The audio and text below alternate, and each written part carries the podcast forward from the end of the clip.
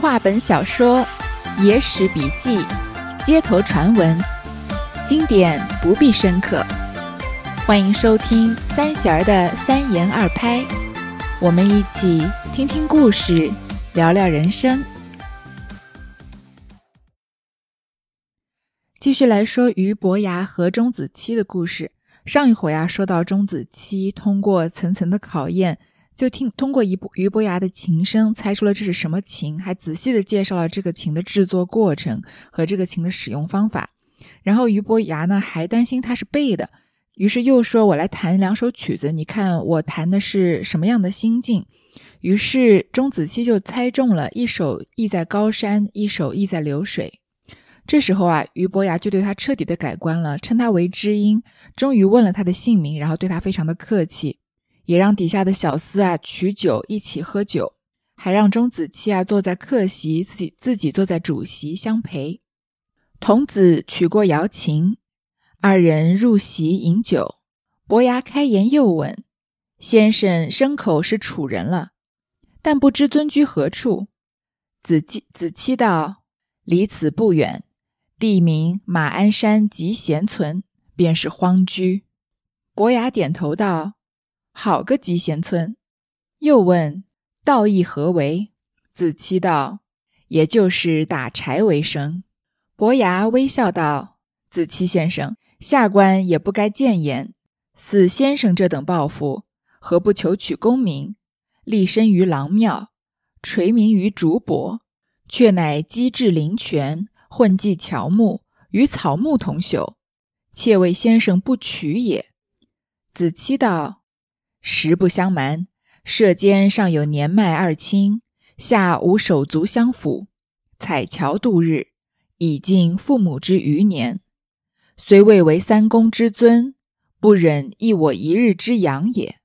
伯牙道：“如此大孝，一发难得。”童子呢，收起俞伯牙的瑶琴，两个人就入席开始喝酒。俞伯牙就说：“啊，先生，听您的口音，应该是楚国人了。”不知道你住在哪里呢？子期就说啊，他住的离这里不远，是在马鞍山的集贤村。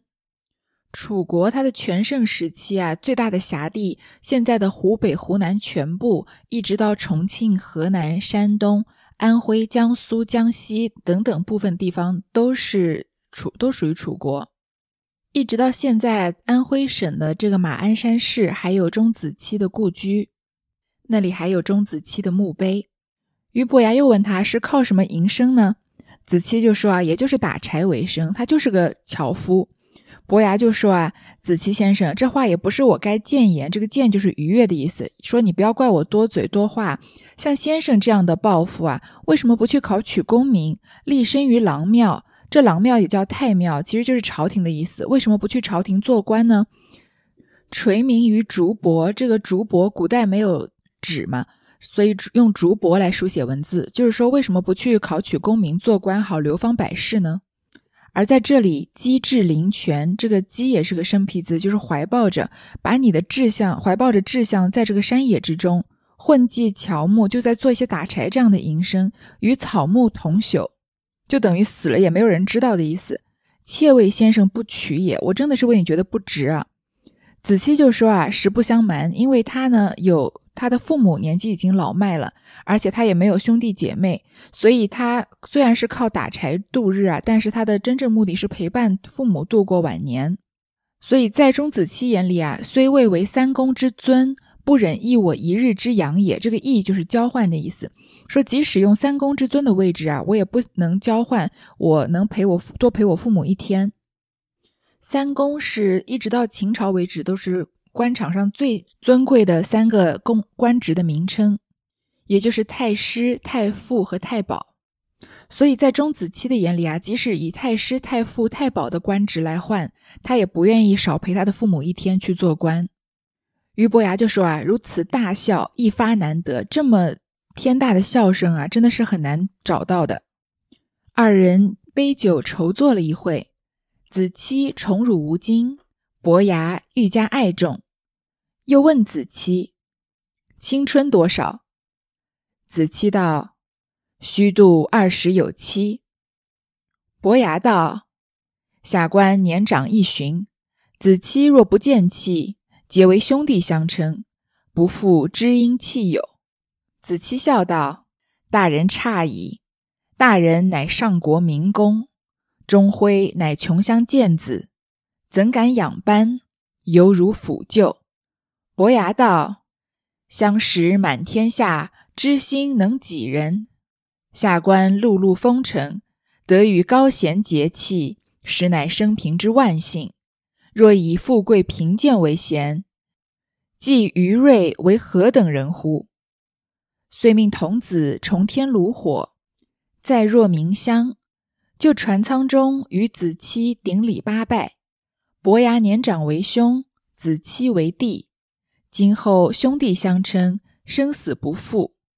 拜罢，复命取暖酒再酌。子期让伯牙上座，伯牙从其言，换了杯主，子期下席，兄弟相称。彼此谈心叙话，正是何意客来心不厌，知音人听话偏长。两个人啊，又推杯换盏了一阵。子期的态度啊，一直是宠辱不惊的，所以伯牙更加喜爱他，而且更加敬重他。其实，像我稍微有一点年纪，经历了一些事啊，就觉得宠辱不惊是一个人成熟最高的标志，因为他真的很难很难做到。大多数人其实一辈子都做不到的，就是不因为个人的得失或者外界的评价而心情有什么波动。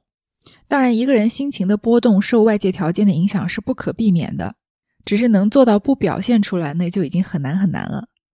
所以伯牙就更加看重子期，就问他几岁，子期就说啊二十七岁。伯牙就说呢，下官年长一旬，比子期大十二岁。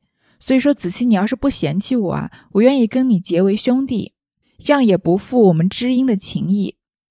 子期就笑着说呢：“大人这话说差了，大人您是在朝廷做官的人，而我呢，只是一个穷乡贱子，只是穷乡僻壤一个很贫穷的人，怎敢仰班？这个仰班就是高攀的意思，我高高高攀不起你啊，犹如抚旧，你跟我结为兄弟啊，也就太屈辱你了。”但伯牙就说啊，相识满天下，知心能几人？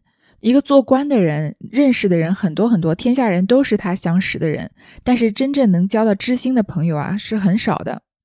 下官碌碌风尘，有一个成语叫风尘碌碌，就是形容在旅途上辛苦忙碌的样子。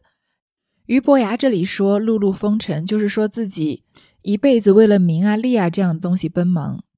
得与高贤结契，这个高贤就是来对比自己的碌碌风尘，就是说像像子期这样有高尚的情操又有大孝的人，能够跟你结识啊，是我的生平之万幸，是我这辈子修来的福分。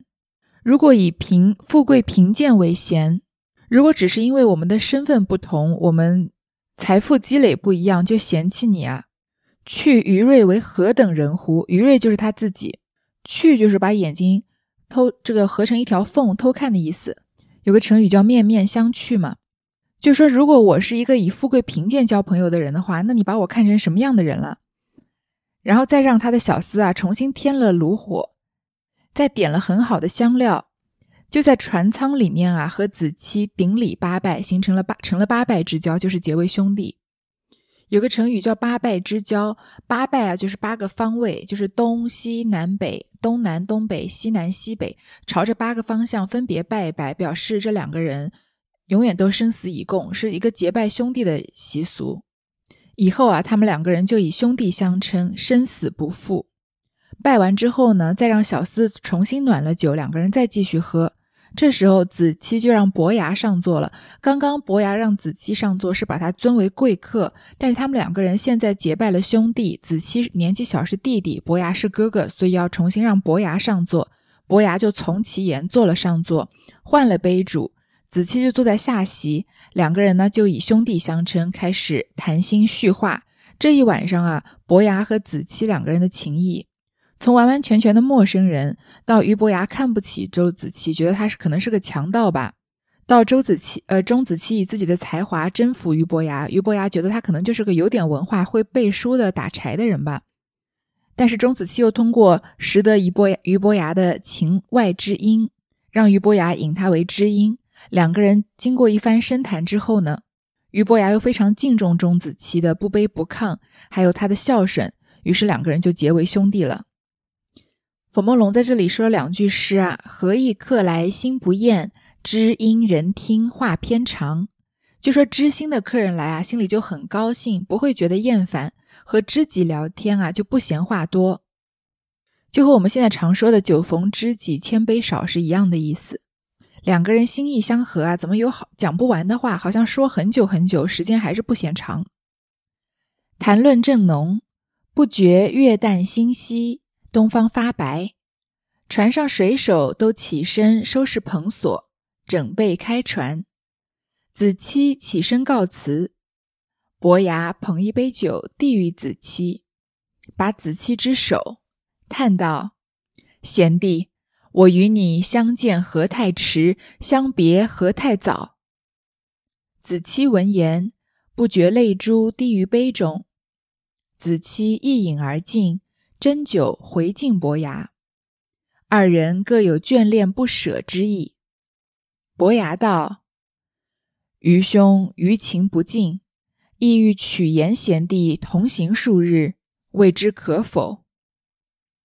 子期道：“小弟非不欲相从，怎奈二亲年老，父母在，不远游。”伯牙道。既是二位尊人在堂，回去告诉二亲，到晋阳来看余兄一看，这就是游必有方了。子期道：“小弟不敢轻诺而寡信，许了贤兄，就当见约。万一禀命于二亲，二亲不允，使仁兄悬望于数千里之外，小弟之罪更大矣。”伯牙道：“贤弟真所谓至诚君子，也罢，明年还是我来看贤弟。”子期道：“仁兄明岁何时到此？小弟好伺候尊驾。”伯牙屈指道：“昨夜是中秋节，今日天明，是八月十六了。贤弟，我来仍在仲秋中五六日奉访。”若过了中旬，迟到季秋月分，就是爽性，不为君子。叫童子吩咐记事，将中贤弟所居地名及相会的日期登写在日记簿上。子期道：“既如此，小弟来年仲秋中五六日，准在江边势力拱候，不敢有误。天色已明。”小弟告辞了。伯牙道：“贤弟且住，命童子取黄金二户，不用封贴，双手捧定道：‘贤弟些须薄礼，全为二位尊人甘旨之费。斯文骨肉，勿得嫌轻。’子期不敢谦让，即时收下，再拜告别，含泪出舱。”取煎蛋，挑了蓑衣斗笠，插板斧于腰间，掌跳搭扶手上牙。伯牙直送至船头，个个洒泪而别。两个人谈得正高兴的时候啊，不知不觉已经月淡星稀，东方发白了，天已经快亮了。船上的水手呢，都开开始收拾蓬索，准备要开船了，要把这个锚拿起来。也是子期该起身告辞的时候。伯牙就捧了一杯酒给子期，抓着他的手说：“哎呀，贤弟啊，我跟你相见的太迟，相别的太早了。因为他们晚上才相见，临早上就要分开，就谈了一夜的时间嘛。”子期闻言啊，也不觉滴泪，把泪珠滴在杯子里，然后他就把他有眼泪的酒一饮而尽，再斟酒回敬伯牙。两个人都舍不得跟对方分开。伯牙呢，就试图挽留子期，说：“啊，我还没有跟你。”聊天聊得尽兴呢，所以我想要曲言贤弟同行数日。我希望贤弟跟我一起走，我们俩在船上做个伴，不知道这样可不可以？但这子期前面不是说过吗？虽位为三公之尊，不忍异我一日之养也。用三公之尊的官位来换他，他都不愿意离开他父母一日。所以他虽然很想和俞伯牙一起走啊，但是他舍不得离开他的父母，他就说啊：“父母在，不远游。”这就是《论语》里面的一句话：“父母在，不远游，游必有方。”就是说，父母在世的时候呢，不能出远门；如果要出远门啊，一定要告知自己所去的地方。所以，孔子在《论语》里面的本意呢，是既强调作为子女啊，应该要奉养和孝敬父母，因为你离得太远就做不到了嘛。但是又不反对一个人有了正当明确的目标的时候要出外出奋斗，只要你告知父母要去什么地方。这里子期就说啊，父母在不远游，不能陪你走那么远。伯牙就说呢，既然你的父母还在家，那你不如就回去告诉你的父母，以后有机会啊到晋阳来看望我，因为俞伯牙不是晋国人吗？说这样就是游必有方了。你去告诉你的父母说你要来晋阳，这样不就是游必有方了吗？但是子期就说啊，我还是不敢轻诺而寡信。我现在答应你容易，但是我以后可能会违背我这个诺言的。万一我告诉我的父母，我父母不允许我出这么远的远门，那仁兄啊，就是俞伯牙你啊，在千里之外的晋国等着我，但我又不能去，这样我的罪过不就更大了吗？当然，两千年以后的我们来看这个钟子期，觉得他的孝顺有点太过头了吧？这么来看，我们很多离开自己的城市或者离开自己的国家出去工作或者追寻更好生活的人，难道就不是有必有方了吗？但是我们不能用现在的价值观来衡量两千年前的价值观。两千年前啊，还是以儒家思想为主导，儒家思想是非常非常注重孝道的。所以在这里啊，钟子期的大孝其实是一种美德，俞伯牙反而更加欣赏他。因为他说，他觉得贤弟真是至诚君子。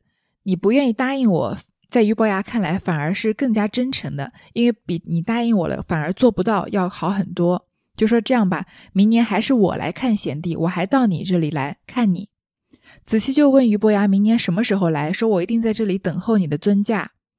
伯牙就算啊，说昨天是中秋节，今天天明啊，就是八月十六了，所以我下次来啊，还是在仲秋中五六日奉访。仲秋就是秋季的第二个月，也就是农历的八月。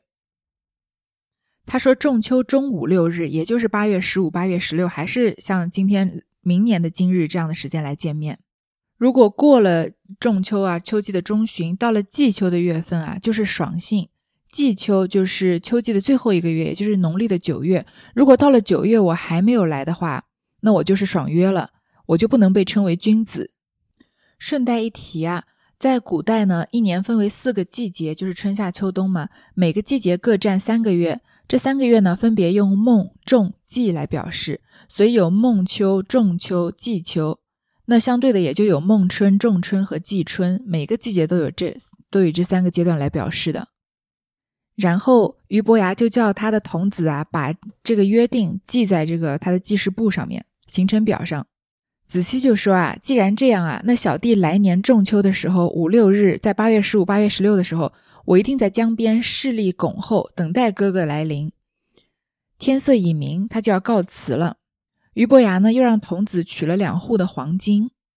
这这个户呢，是一个计量单位，用铸金银成户形，一枚户就成为一户。这个户字啊，还有一个意思意思，就是古代君臣在。朝廷上相见的时候，手里面拿的狭长的板子叫户板。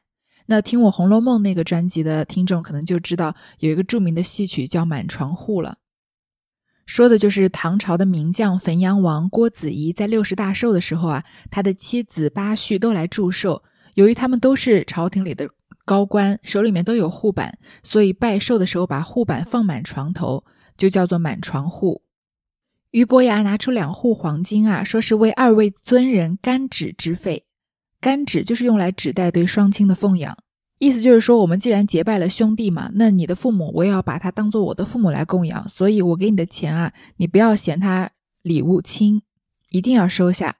子期呢也没有谦让，也不像我们现在人假惺惺的，像拿压岁钱的时候，一边跟这个阿姨客气说：“叔叔阿姨，不要不要。”一边已经手伸过去把红包接过来了，对吗？子期啊，还是怎么来怎么走，把他的蓑衣斗笠和板斧全部放回身上。伯牙一直送到船头，两个人洒泪而别。不提子期回家之事，再说俞伯牙点鼓开船，一路江山之胜，无心观览，心心念念只想着知音之人。又行了几日，舍舟登岸，经过之地，知是晋国上大夫，不敢轻慢，安排车马相送，直至晋阳，回复了晋主，不在话下。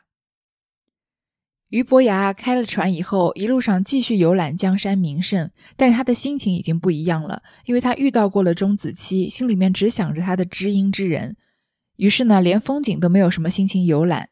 过了几天呢，他就上岸了。本来是准备坐船回国的嘛，但是在上岸的时候，经过的地方呢，得知他是晋国上大夫，所以就安排车马送他回了晋国。那俞伯牙这次的任务就完成了。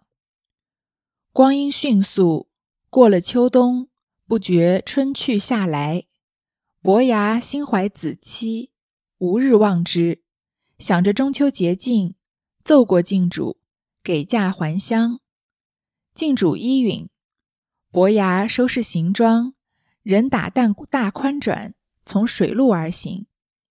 下船之后，吩咐水手，但是湾泊所在，就来通报地名。事有偶然，刚刚八月十五夜，水手禀赋，此去马鞍山不远。伯牙依稀还认得去年泊船相会子期之处，吩咐水手将船湾泊。水底抛锚，崖边定决。其夜晴明，船舱内一线月光射进珠帘。伯牙命童子将帘卷起，步出舱门，立于船头之上，仰观斗柄，水底天星万顷茫然，照如白昼。思想去岁与知己相逢，与指月明。今夜重来，又值良夜。他约定江边相候，如何全无踪影？莫非爽性？又等了一会，想到我理会的了。江边来往船只颇多，我今日所驾的不是去年之船了。吾弟急切如何认得？去岁我原为抚琴惊动知音。今夜人将瑶琴抚弄一曲，吾弟闻之，必来相见。命童子取琴桌安放船头，焚香设座，伯牙开囊，调旋转枕，才凡音律，商弦中有哀怨之声。伯牙停琴不操，呀，商弦哀声凄切。吾弟必遭忧在家。去岁曾言父母年高，若非父丧，必是母亡。他为人至孝，事有轻重，宁失信于我，不肯失礼于亲，所以不来也。来日天明，我亲上衙探望，叫童子收拾琴桌，下舱就寝。这一年啊，说快也快，说慢也慢。说快呢，光阴迅速，过了秋冬啊，春去夏来，转眼之间夏天过了，又是秋天了嘛。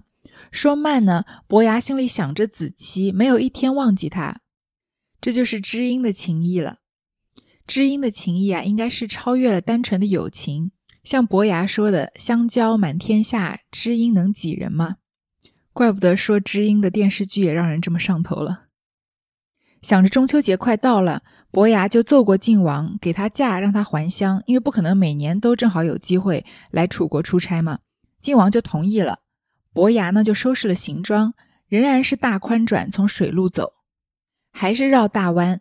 下船之后呢，就吩咐水手，每到一个地方停靠的地方啊，都要告诉他地名，因为他很怕很怕错过和钟子期见面的地方。结果就这么巧啊，正好又在八月十五夜，水手告诉他这里离马鞍山不远，那不就是之前钟子期住的那个吉伯吉贤村吗？伯牙呢，脑海里依稀还记得去年和钟子期相聚的那个地方是在什么地方停船的，就吩咐水手啊，把船停在那里，把锚放下来，把这个橛子钉上，就是把这船停稳了，要在这里停靠几天的意思。这天晚上也是非常晴明。就是天上没有什么云云朵，船舱内啊有一线月光射进珠帘，伯牙呢就让他的童子把帘子卷起来，走出舱门，站在船头之上，仰观斗柄。这斗柄其实就是天上的星星，具体呢是指北斗七星中间的玉衡、开阳和瑶光三星。这是第五到第七颗星，它排列成弧状，好像九九斗的柄一样，所以称为斗柄。因为天气好嘛，星星能看得很清楚。因为今晚月色晴朗，所以水底映着明月，好像亮的，好像白天一样。俞伯牙想到自己去年啊和知己钟子期相逢那天呢，也是雨刚刚停了，因为那天还记得吗？是暴风雨，停了之后突然之间云开月明，天气变得很好。跟今天一样，今天啊也是一个良夜。本来他们约定在江边相候，钟子期不是说嘛要在江边等他，但是为什么一点都看不到他的踪影呢？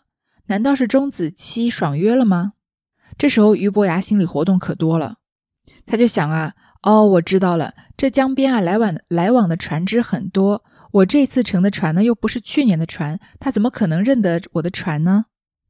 去年呢，我是因为在抚琴，所以惊动了他，结识了他。今天晚上我就还把我的瑶琴拿出来，也抚一曲琴。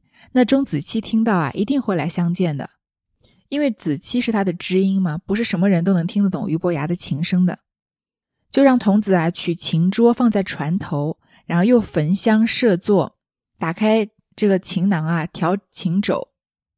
才泛音律，这个三点水加个平凡的凡这个字现在也已经不用了，现在比用的比较多的是广泛的泛字。就说这次演奏啊，音乐声才响起来，商弦呢有了哀怨之声。我们前面不是说这个琴有七根弦嘛？其中五根是宫商角徵羽，所以商就是这七弦琴里面的第二根弦。这个商弦弹起来有哀怨的声音，因为音乐是能表达人的情绪的嘛。那在那个年代呢？像俞伯牙这样弹琴的高手啊，他不仅是通过音乐表达情绪，而且他弹琴本身就能通过音乐里面的声音听到当下的情绪。所以这个哀怨的声音不是俞伯，可以说不是俞伯牙弹出来的，而是这个声音本来就哀哀怨，本而是只不过通过俞伯牙的手反映出来了而已。就像前面他弹断了一根弦，他就觉得有人在听他的琴声，这次有哀怨的声音啊，他就觉得这是一个不好的兆头。于是他就停下琴不弹，就想说啊，这个商弦的声音这么凄切，吾弟必遭忧在家，这一定是代表钟子期家里发生了什么变故。他去年就跟我说过，他的父母年事已高，那他一定是不是父亲去世，就是母亲去世了。像子期贤弟这么孝顺的人啊，凡事都有轻重，所以他宁可失信于我，不来见我，也不肯失礼于亲，也不肯去在亲人面前失礼。所以他才没有来。明天天亮啊，我一定要亲自上崖来探望钟子期。于是就叫童子收拾琴桌，下舱就寝去睡了。你看钟子期没来啊，俞伯牙这一切的心理活动，打个不恰当的比方，比这个等女朋友下楼的男朋友好像还要焦急。一转念啊，想了好几个想法，是不是因为来来往的船只太多，他不认识我的船了呀？